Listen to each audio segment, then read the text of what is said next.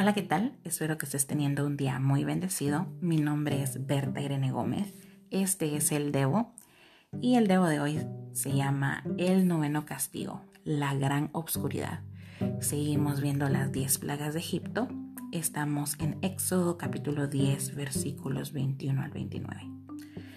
Y después de lo que pasó con la plaga de las langostas, Dios le dijo a Moisés que extendiera el brazo hacia el cielo Moisés lo hizo así y durante tres días todo Egipto quedó a oscuras.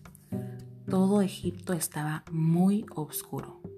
Sin embargo, con los israelitas sí había luz, así dice el versículo 23.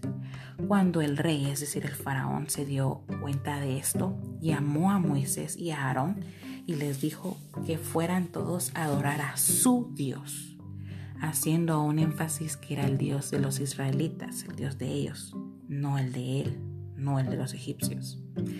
Entonces estaba bien que fueran a adorar a su Dios, pero que dejaran las ovejas y vacas. Moisés contestó que de ningún modo dejarían a las vacas y ovejas, pues iban a ofrecer sacrificios a Dios. Recordemos que así se hacía esto antes. Los sacrificios eran importantes para el perdón de pecados. Una vez más, el faraón enfureció. Se puso terco en no dejar ir a los israelitas. Y esta vez él mismo sacó a Moisés.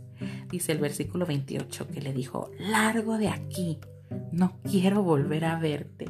Si te acercas por acá de nuevo, mandaré a matarte. Qué fuerte.